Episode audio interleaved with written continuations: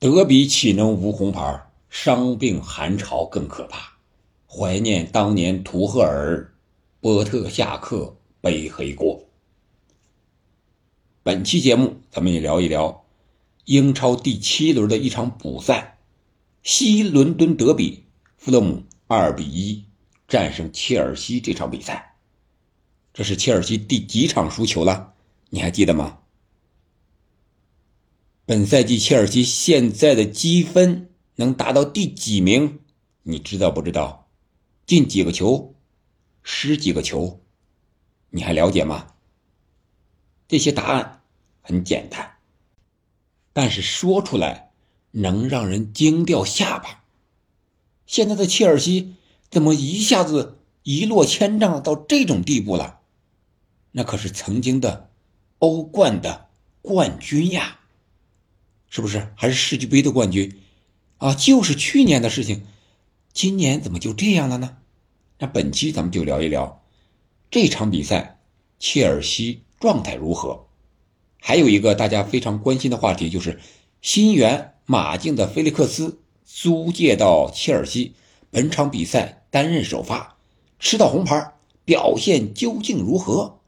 还有就是波特该不该下课？如果下课，谁来接任？我们先来回答一下那几个问题。目前切尔西排名是英超第十，积分是二十五分，踢了十八轮。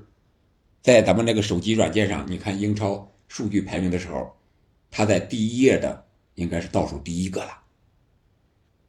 他攻守还是非常平衡的啊，这个平衡是带引号的。是低水平的平衡，进二十一个球，丢了也是二十一个球。你说平衡不平衡？一模一样。但是这个平衡，攻是倒数的，守丢球数是正数的，都是二十一，对吧？然后我们再聊第一个话题，本场比赛切尔西的整体状态，我个人感觉。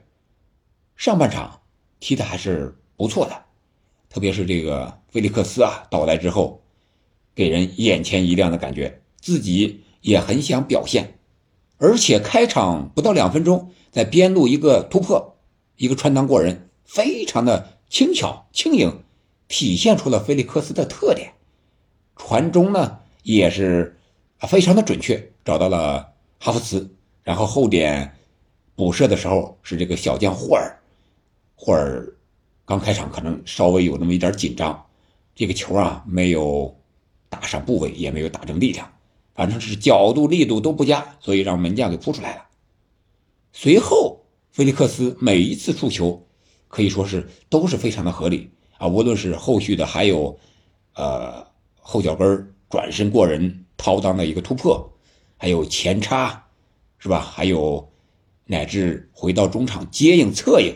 啊，都不错，直到他下半场被红牌罚下的时候，可以说他的表现可以打九分。为什么是打九分呢？因为他射门呀，临门这一脚，最后这一下还是比较欠缺火候的。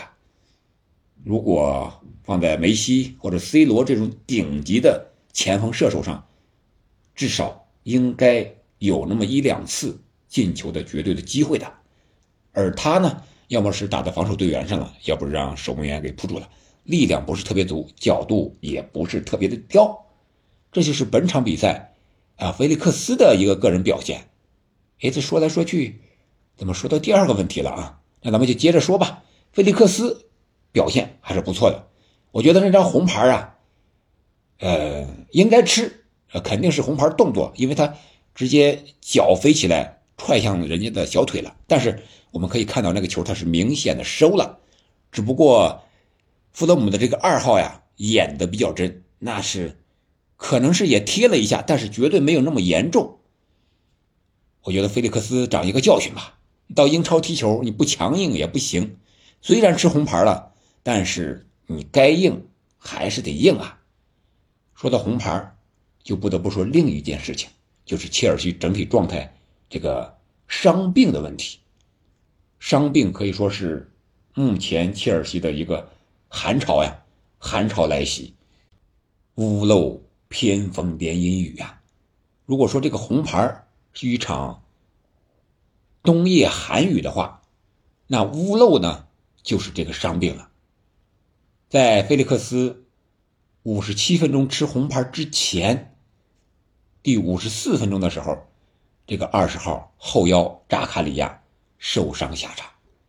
当时他是传完球之后，大腿拉伤了，自己感觉就不行了，在场边就倒下了。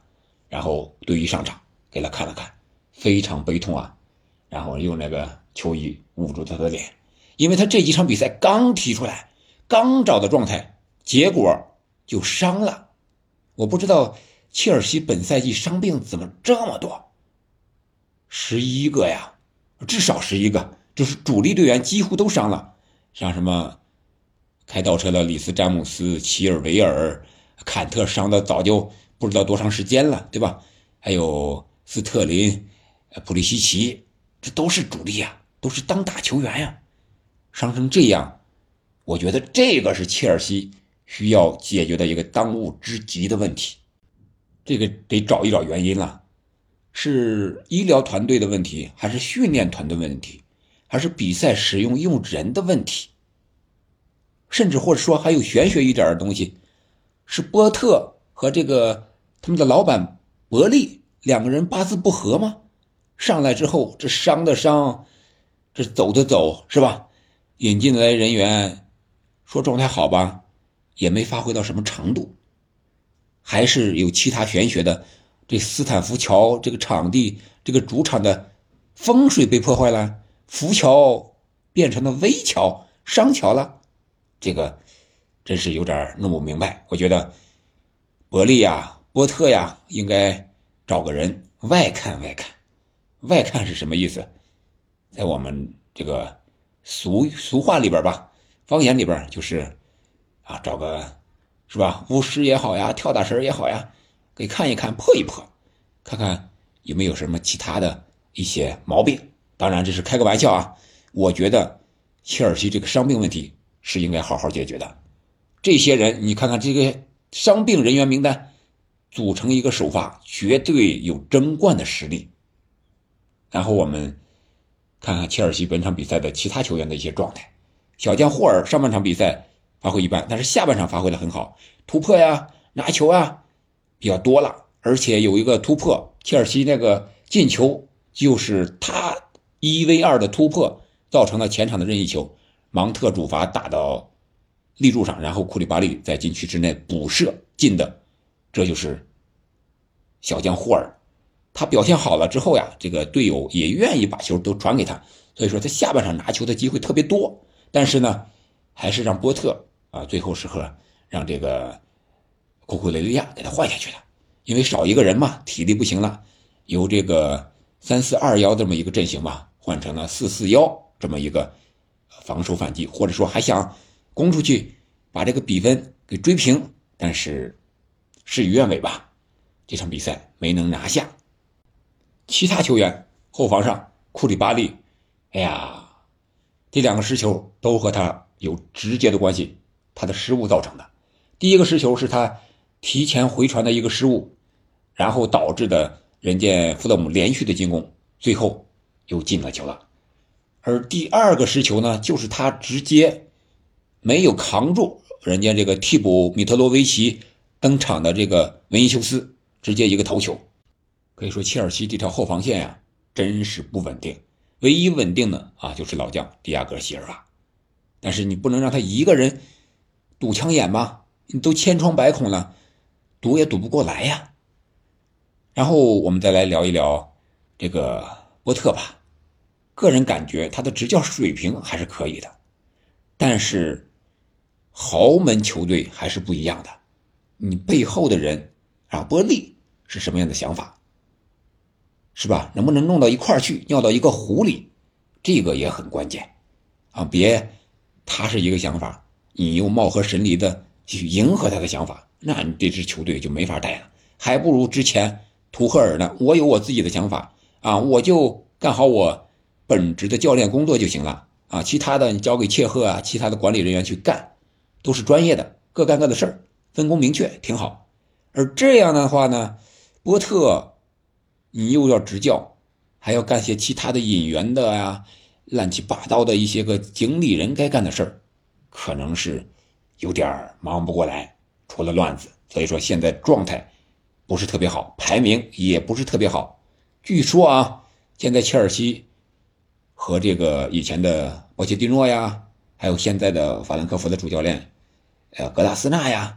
曾经带过法兰克福拿过欧联冠军的啊，这个一个教练啊都有接触啊，说是有可能要换帅，但是如果从成绩上讲，这波特呀，我觉得伯利给他的时间已经够长了。商人嘛，无利不起早呀，他看重的更是成绩，更是我的投入和收入啊，这么一个产出比合适不合适，合理不合理。能不能盈利，我管你，你给你什么时间啊？给你多久，对不对？你要的条件我都满足你了，结果你没有满足我要达到的目标，那你不下课，你不背黑锅，谁背锅？就是这个道理。球场上也是无情的，商场上更是无情的，只有金钱。这场比赛快结束的时候啊，导播给了一个镜头，我觉得意味深长。那会儿是伤停补时刚刚开始，九十一分钟左右。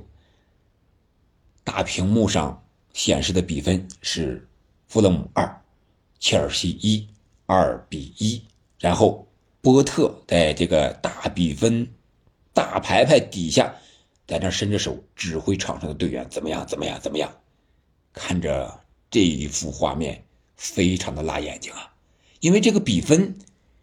就好多好多年没有出现过了，因为切尔西一直是赢着富勒姆、压着富勒姆的，这是好像是二零零六年以来吧，切尔西第一次在英超中输给富勒姆。这个意味深长的镜头确实耐人回味啊。好了，这场比赛咱们就聊到这儿吧。那你觉得切尔西本赛季到底应该有什么样的表现呢？你觉得波特？会不会最近就要下课呢？欢迎在评论区留言，我们下期再见，感谢您的收听。